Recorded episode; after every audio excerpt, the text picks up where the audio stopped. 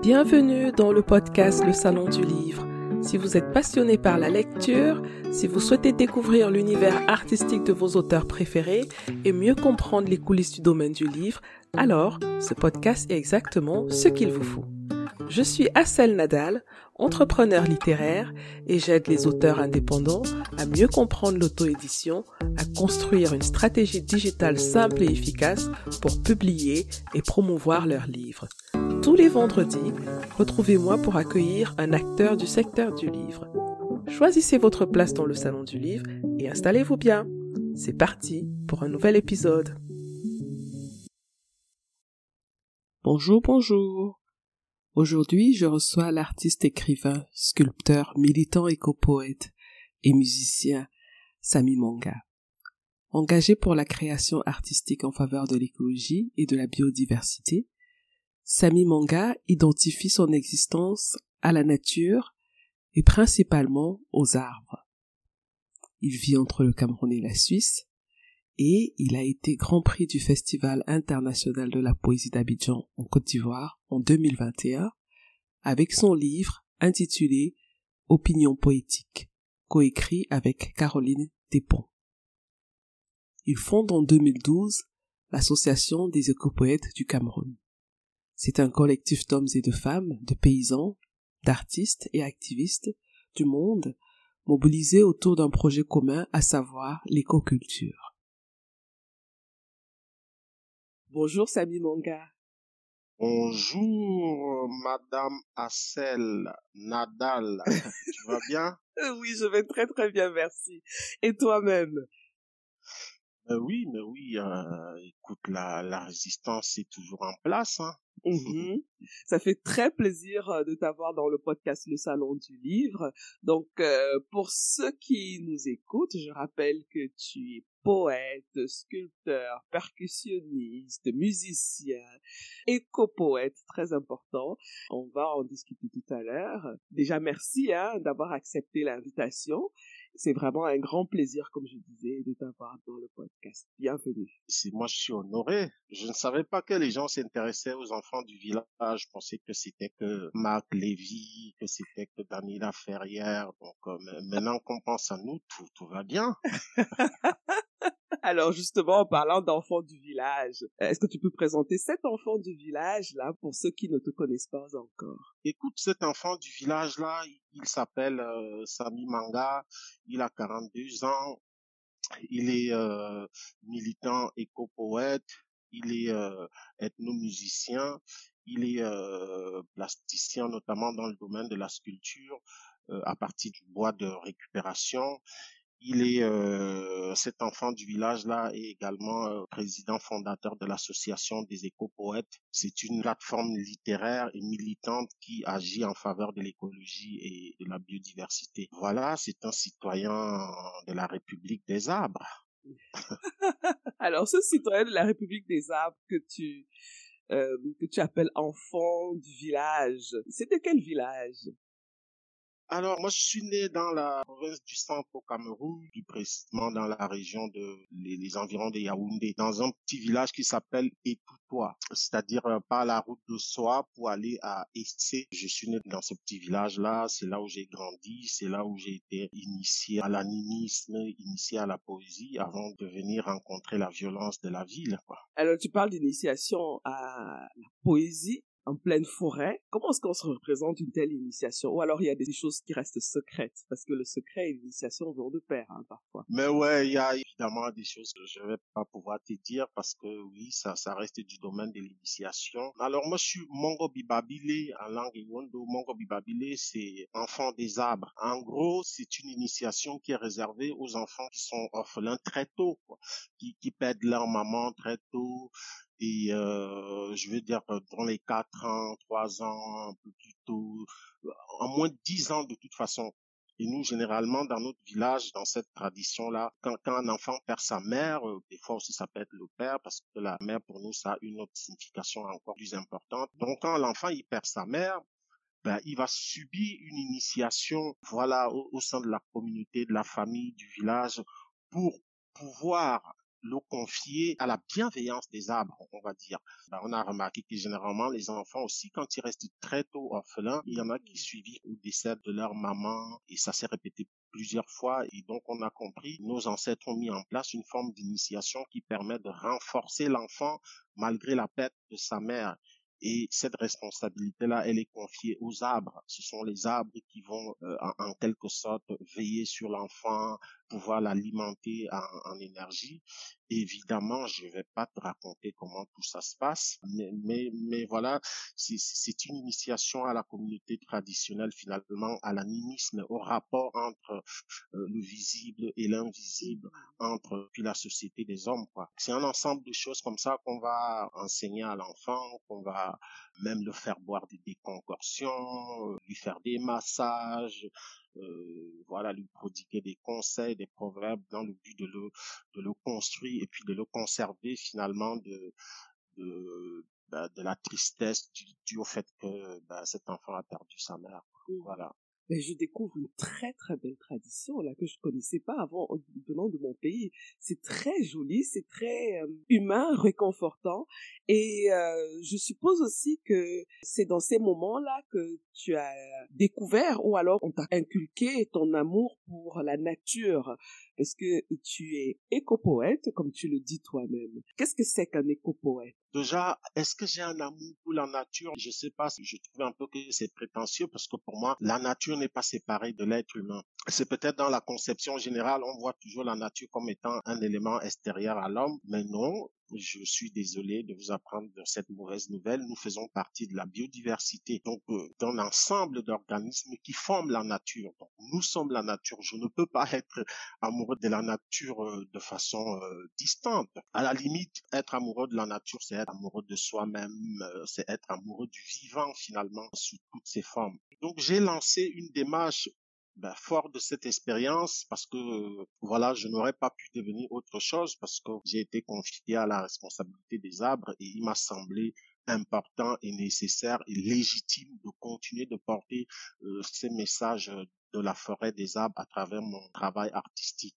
Donc, un éco-poète, c'est justement une personne qui met en valeur le bien fondé de la nature et de la planète à partir de sa création artistique. C'est-à-dire que ne pas simplement sensibiliser de manière un peu vague comme ça, mais être dans une démarche. Moi, j'ai voulu que aujourd'hui la littérature ait une démarche proprement dite confiée à la planète et à la biodiversité. Et donc, un éco-poète, c'est mettre sa création artistique au service de l'écologie, de la biodiversité, au service de la planète, pour pouvoir sensibiliser un grand nombre de personnes. Et comment tu te retrouves euh, là-dedans de manière professionnelle? Moi, ça m'intéresse toujours de comprendre aussi le parcours parce que on peut être artiste mais euh, avoir un, autre boulot parallèlement, mais toi, tu l'es vraiment euh, à part entière. Est-ce que ça a été difficile au départ, étant au Cameroun? Comment ça s'est passé? Je suis le seul citoyen du monde qui n'a jamais travaillé. Je suis désolé, voilà, c'est comme ça. Alors, explique-moi ça, donne-moi ton astuce. du moins, la façon dont la société moderne aujourd'hui voit le travail, c'est pas quelque chose qui me convient, quoi. Et je pense que par la force des arbres, par la force des choses, moi, j'ai échappé à ça. J'ai fait un peu d'école, minimum, hein. j'ai fait quelques trucs, mais je n'ai pas eu à être devant le choix de, de choisir un métier pour, pouvoir vivre. Comme je, je t'ai dit il y, a, il y a quelque temps, le fait même d'avoir subi cette initiation a fait que quand je suis arrivé en ville, j'ai découvert l'expression artistique. Je suis tombé euh, en premier dans le rap. Et donc, j'ai fait des années de rap et j'ai trouvé que le rap, évidemment, il est magnifique quand il est bien fait, quand il est poétiquement réfléchi. Et je suis tombé donc dans l'expression artistique entre le rap, je suis rentré dans la musique, le jazz, les percussions, l'art plastique et tout, donner des ateliers pour moi, c'était euh, sans même réfléchir, tout allait dans le sens de la préservation de la planète et de la dignité humaine. Je n'ai pas vraiment fait d'efforts parce que je ne pouvais pas être autrement. Il y avait que comme ça que je pouvais m'exprimer à partir de l'expérience que la forêt m'a donnée, de ce que je savais du village. Je voulais transporter ça en ville et dire ces messages à partir de, de, de, mon talent, de ce que je pouvais faire dans la poésie, dans la sculpture, dans plein d'autres domaines. Quoi. Et tu as créé un mouvement qui s'appelle Nofianga. Qu'est-ce que c'est Nofianga Alors, Nofianga, littéralement, ça veut dire sans blague au Cameroun. Alors moi, je suis Betty, je suis Ewondo. Et euh, Fianga, dans la langue Ewondo, ça veut dire le jeu, ça veut dire s'amuser, ça veut dire euh, rigoler, ça veut dire, euh, tu vois, tout, tout ce qui est plus ou moins léger, qui, qui détend. À un moment, je sais pas comment, parce que bon, ben, moi j'ai toujours été un militant depuis toujours, je cherchais à lancer une espèce de mot d'ordre comme ça, une espèce de slogan, quelque chose qui pouvait en quelques mots ben, traduire toute une posture, traduire une idée, traduire une vision du monde et précisément une vision euh, africaine. Et donc, je suis tombé sur ça, j'ai fait quelques recherches et bah, je suis tombé sur ce mot Nofianga. C'est-à-dire que j'ai associé no, qui est un mot anglais qui veut dire non, et donc je l'ai associé à fianga pour donner euh, finalement ce mot qui veut dire Nofianga, donc littéralement semblable, mais en fait qui est un appel euh, de prise de conscience. Parce que le slogan de Nofianga, c'est force et courage vers les chemins de la liberté c'est simplement pour dire que quand tu entends Nofianga, c'est un appel au sérieux, c'est un appel à l'intelligence, un appel à la mobilisation face à ce que l'Afrique vit, face à ce que l'humanité de manière générale vit. Donc être militant Nofianga, ben, c'est être militant ben, de la dignité humaine, être quelqu'un qui choisit de respecter la vie sous, toutes ses formes, quelles que soient ses couleurs, ses langues, ses appartenances, ses Tu dis un appel au sérieux. Ce mot m'a un peu frappé parce que en général on dit oui à, la mobilisation, l'engagement, mais un appel au sérieux. Est-ce que tu trouves qu'il manque de sérieux au Cameroun ou en, Afrique en général? Ah mais il manque euh, réellement de sérieux. C'est sidérant. C'est pas juste une vue de l'esprit. C'est quelque chose qui est palpable, que ce soit au Cameroun, que ce soit en Afrique ou même dans le monde de manière générale, le manque de sérieux, il est palpable. Comme disait un ami, il n'y a qu'à regarder les yeux des politiciens. Ils n'ont pas assez dormi. Comment vous voulez que euh, des gens qui ne dorment pas assez puissent euh, se réveiller le matin, sachant que la nuit porte conseil, pour pouvoir résoudre des problèmes capitaux. Donc euh, oui, il y a un manque de sérieux sur plein de domaines. Alors je prends le pays que je connais le plus, au Cameroun par exemple. Souvent on a un problème, c'est pas juste qu'on n'a pas les ressources, on a les ressources, mais il se trouve que des fois on se retrouve avec des gens qui sont pas assez amoureux de l'Afrique ou assez amoureux de leur pays. Et ça, ça pose problème. C'est un manque de sérieux. Ce n'est même plus juste le fait de vouloir s'enrichir, parce qu'il y en a qui sont déjà suffisamment riches, qui, euh, bah, qui continuent d'extrapoler.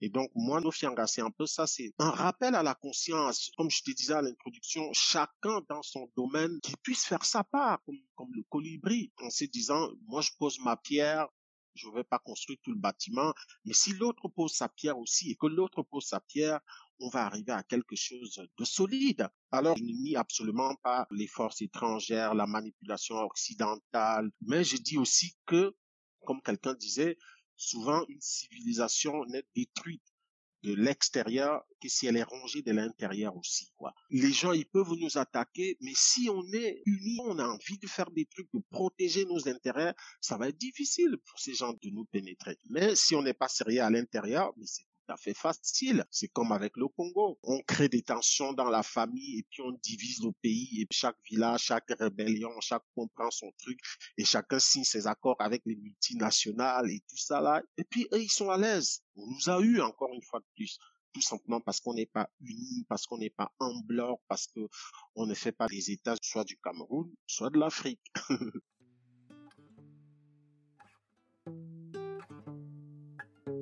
Si vous aimez ce podcast, si vous souhaitez m'encourager à continuer de produire plus d'épisodes, je vous serai vraiment reconnaissante de laisser un commentaire ou des étoiles sur Apple Podcast, Google Podcast ou Spotify. Cela boostera le podcast dans les résultats des moteurs de recherche et notre communauté d'amoureux du livre et de la culture africaine grandira. Sans votre apport, cela n'est pas possible. Seul, je n'y arriverai pas. Merci de tout cœur pour votre fidélité.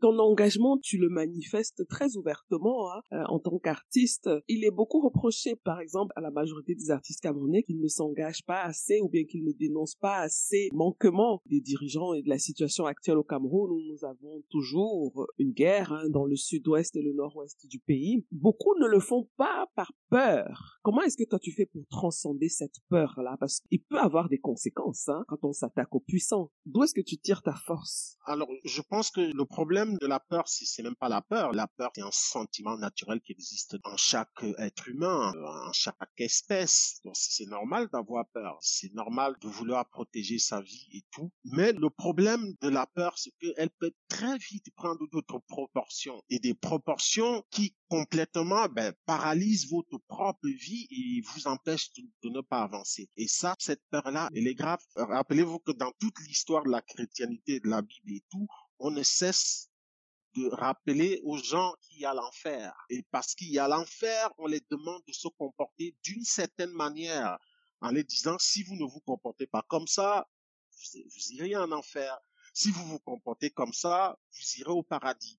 Et ça, cette peur est fondamentale parce que elle, cristallise ta vie. Elle fait que tu perds ton libre arbitre à toi. J'ai euh, rapidement rejeté l'injustice, tout ce qui n'est pas logique de, de mon point de vue, ne, m'arrange pas. C'est pas juste là je suis un artiste alors euh, voilà mon nom commence un peu à circuler mais avant ça j'étais inconnu mais si vous, vous approchez les gens qui travaillent avec moi, ils te diront que j'ai toujours voulu m'investir dans quelque chose qui est juste, dans quelque chose qui est vrai. Et donc, que ce soit l'autorité politique, religieuse, ou mon père, ou ma mère, ou mon frère, moi, la seule chose qui importe, c'est qu'on puisse dire les choses vraies. Ce n'est pas attaquer quelqu'un. Je suis opposé au pouvoir politique actuel camerounais et pourtant je suis bêtis. On me reproche ça aussi. Je ne vais pas m'allier au pouvoir parce que ces gens seraient de mon ethnie, de mon village et tout, ça ne m'intéresse pas. Je pars sur la base que le Cameroun est un pays et que un chef d'État, il est en même temps au service de tout le peuple camerounais. Et ça doit être une représentativité camerounaise, pas ethnique. Je ne peux pas le supporter. Je ne milite pas parce que je ne vais pas perdre ma carrière en militant contre un, un, dirigeant politique. Je milite pour la prise de conscience. Je milite pour l'éveil. Je milite pour la liberté, pour les droits de l'homme, pour le respect de l'environnement, le respect de notre maison commune qui est la planète. Et je dois dire les choses euh, telles qu'elles sont. Parce que j'ai éloigné cette peur. J'ai la peur, ma peur humaine, mais je me suis débarrassé de la peur de dire les choses vraies juste pour ma propre gueule, parce qu'après on va tous mourir. C'est pas, c'est pas. Ouais, ça, ça au moins c'est certain. voilà, c'est la seule certitude d'ailleurs. Vraiment, oui, oui. Et tu dis les choses dans des textes. Tu as fait un recueil. Je sais pas si on peut appeler ça un recueil, mais avec Caroline Despont, pour lequel tu as gagné le grand prix du Festival international de poésie d'Abidjan en 2021. Euh, alors le livre s'appelle Opinion poétique. En faisant mes recherches, j'étais vraiment très intéressée de la manière dont ce projet s'est mis en place. Parce que si j'ai bien compris, ça a commencé par euh, une correspondance hein, entre toi et Caroline Ouais. Despont, c'est ça? Ouais. Oui. Raconte-nous un peu ça. Mais oui, euh, écoute, alors l'histoire d'opinion poétique, il y en a qui disent opinion politique. C'est pas grave. Donc, l'histoire d'opinion poétique est magnifique parce que justement, euh, c'est une collaboration, non pas seulement entre deux écrivains, deux poètes et tout. C'est d'abord aussi une conversation entre le Nord et le Sud. Parce qu'aujourd'hui, on entend souvent euh, le fait de vouloir réconcilier le Nord et le Sud de manière politique. Tu entends des discours, des choses comme ça, des ONG, des prêts, et tu sais ce que ça veut dire des prêts d'argent, tout ça. Bref, nous, il était important de commencer parce que le champ de la culture, pour moi, il est le champ le plus intéressant de l'humanité. Avec la culture, l'art, les gens sont capables de dépasser leurs barrières, de dépasser leurs limites et de voir l'humanité finalement qu'il y a en chaque être humain. Et donc pour moi, c'est quelque chose de fondamental, le fait que on puisse avoir un élément commun qui peut, comme on dit, l'art est un langage. L'art est un langage. Et si l'art est un langage, c'est un langage qu'il faut prendre au sérieux parce qu'il dépasse le cadre politique, il dépasse le, cadre religieux. Et nous, on a voulu faire ça, de d'unir donc enfin, du moins entamer un dialogue entre le Nord et le Sud, et précisément entre le Cameroun et la Suisse, parce qu'on a tous des histoires qui nous lient d'une façon ou d'une autre.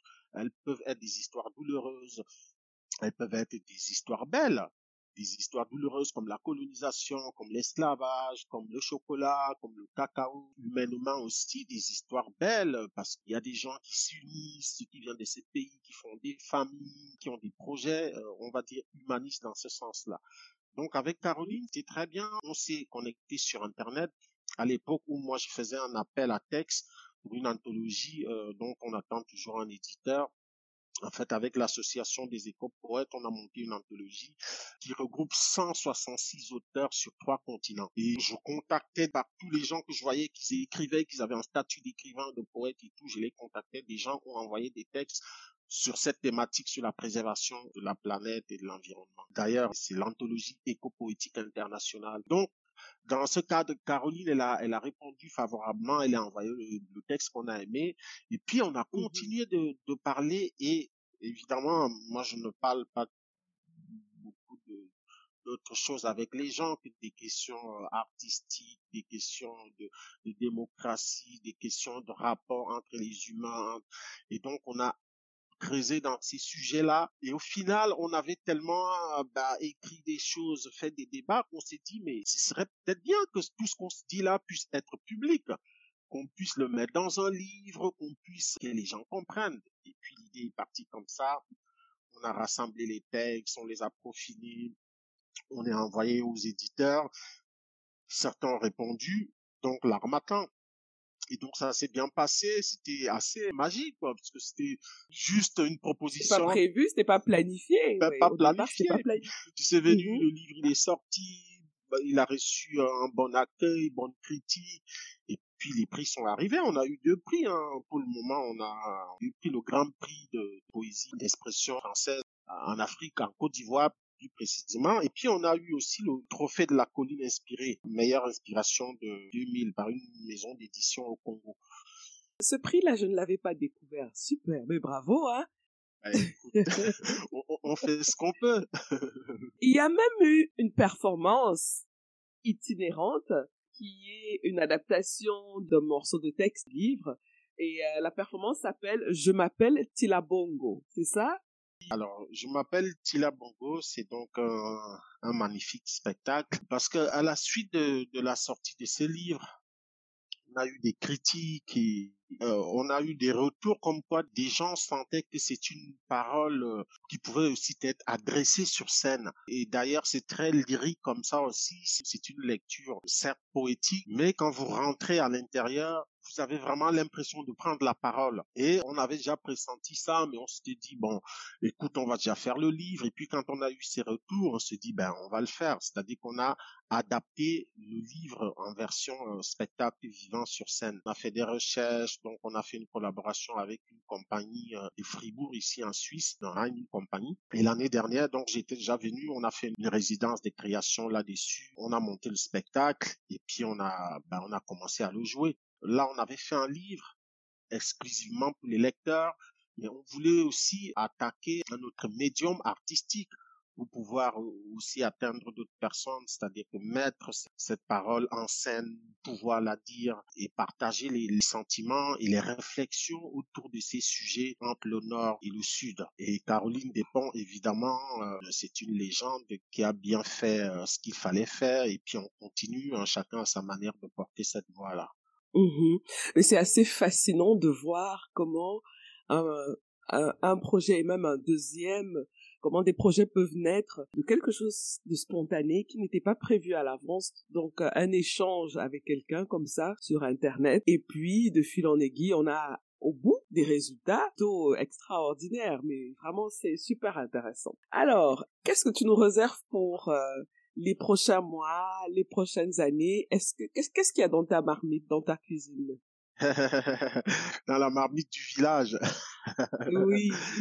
Mais il y a il y a il y a plein de trucs. On, va déjà on va alors il y a il y a ces il y a ces livres ici aussi. Je sais pas si tu. Alors je lis le titre Les acapellas du bois. Sculpture sur poésie. Voilà. Photographie de Astrid. Aristide Esso. Aristide Esso. Ah, c'est un beau livre là, donc. Oh. Voilà. Beau, hein? tu auras, l'occasion de découvrir. Oh. Bah, déjà, je le vois à l'écran. Je rappelle à ceux qui nous écoutent qu'on fait l'interview par écran euh, sur Zoom.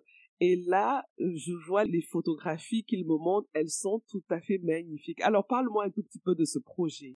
Alors là, les acapellas du bois, c'est le, on va dire, mon premier livre professionnel. Alors il, est sorti en 2012 et c'était mon premier propos vraiment euh, sur la question artistico-écologie. D'ailleurs, euh, le titre Les acapellas du bois, c'est un peu la voix du bois, c'est un peu la vie du bois, c'est un peu, c'est un peu le bois qui prend la parole. Et en, en 2007, ben, j'avais fait un travail plastique, un travail de sculpture, où à Yaoundé, j'ai récupéré des bouts de bois qui traînaient, ce qu'on appelle généralement du bois de récupération. Et j'ai pu travailler avec ce bois dans mon atelier. Euh, j'ai créé des œuvres d'art à partir de ces bouts de bois collectés dans la ville. Et j'ai accompagné cette démarche avec la poésie, avec le texte, pour donner, tu m'as donné la voix au bois. Et ce livre, est sorti donc en 2012. C'est mon tout premier qui a été magnifiquement accueilli. Je suis trop fier parce que c'est vraiment le, début de mon propos, on va dire, de manière professionnelle dans le domaine de la littérature et puis de, de l'art plastique. Voilà un peu. Ben, je propose toujours ce que je propose depuis. Je pense pas que je vais changer de métier. Je vais pas aller bosser à la mairie, c'est sûr. Peut-être qu'en tant qu'artiste plasticien qui prépare une exposition, qui sait? Ah, ben oui, ben oui. Alors, alors là, là, là, tout à fait. bien sûr. Nous, on n'est pas fermés. Ben, voilà, moi, je collabore avec euh, pas mal de personnes ou d'organismes. À chaque fois que je sens que nos intérêts sont mis en valeur, que nous sommes respectés, il n'y a pas de problème. On va diffuser le message. Donc, euh, alors moi je suis, ah, comme je t'ai dit, là je suis en Suisse dans le cadre d'un projet avec une association qui s'appelle Pont Universel qui est basée à, Fribourg. Depuis l'année dernière, on a mis en place un concept qui est piloté par euh, l'association des éco-poètes que je dirige. Ce sont les ateliers éco-poétiques. C'est ce que je, c'est ce que je donne un, un, peu en ce moment. C'est une série d'ateliers qui se passe à Fribourg jusqu'au 10 décembre. Et puis euh, l'objectif c'est euh, bah, de, de, de, finaliser un spectacle qui sera présenté de restitution et puis de faire un ouvrage collectif qu'on a commencé à préparer depuis l'année dernière avec tous les membres qui ont participé jusqu'ici et ceux qui vont encore participer. Ben, c'est un peu ça, ces ateliers, c'est encore une fois, c'est une démarche littéraire, artistico-écologique, et puis euh, qui rassemble les gens pour pouvoir euh, débattre autour de toutes les thématiques climatiques, environnementales, et pouvoir sensibiliser et transmettre toutes ces émotions et ces réflexions par le biais de la poésie. Voilà. Je mettrai toutes ces informations dans la description de l'épisode.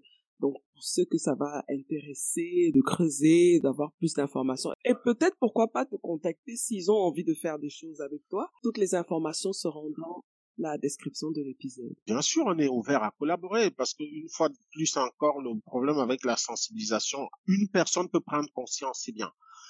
Mais dans l'état actuel où le monde est, il nous faut rapidement une prise de conscience massive. C'est-à-dire que là, là, on est, on est à la limite. En 50 ans, on a bousillé euh, déjà toute une partie des ressources de la terre et tout. les, statistiques sont là, c'est alarmant. Donc, si je me rends compte tout seul, c'est bien, mais ce sera pas assez efficace là pour répondre à la, à la demande sanitaire de, de, la planète. Mmh mmh c'est pour ça qu'on essaye d'exploiter tous les canaux qui sont qui sont à ben notre disposition, donc comme le podcast, comme les blogs, comme voilà. Mhm. Voilà, merci quoi. Chacun vraiment dans son domaine pour qu'on puisse éveiller vite. Quoi. Et, et, je pense que c'est c'est le challenge d'aujourd'hui. Donc après l'année prochaine, je pense qu'elle sera belle parce que j'ai deux deux ouvrages qui vont arriver. Yes, voilà. Ah. je suis désolé ah, pour super. toi. Ben... ben écoute, ça me fera encore du travail parce qu'il faudra que tu reviennes dans le podcast nous parler de et là on, ben va parler des contenus de, tes livres. Euh, Aujourd'hui c'était pour faire connaissance. Tu vois que ça nous a pris un peu de temps pour faire connaissance parce qu'il y a beaucoup de choses à dire. Hein. Il y a beaucoup de, tu as beaucoup d'expérience euh, et mais nous devons à un moment arrêter la conversation malheureusement.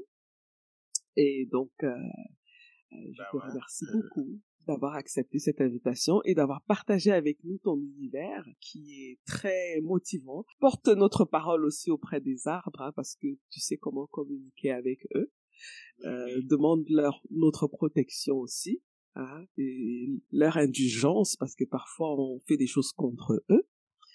Et euh, voilà, on est arrivé au terme de notre échange. Merci beaucoup. Écoute, mais merci beaucoup à celle euh, c'est magnifique. Moi, j'ai été honoré d'être là et une fois de plus que chacun continue de faire, euh, d'apporter son pierre, euh, sa pierre, je veux dire, à l'édifice de la construction de, l'humanité et de l'Afrique, euh, de là où il est, par son talent, par ce qu'il sait faire. Donc les mmh éco-poètes, les villageois, tous les, la République des arbres en Amazonie, dans la forêt équatoriale, au Congo, au Cameroun, ben, nous sommes contents et puis on va continuer de rester euh, solidaires en mode no fianga. no fianga. yes. Merci Samy, merci. Mais, merci beaucoup. À bientôt. Et puis à, à, à bientôt. à bientôt. ciao ciao.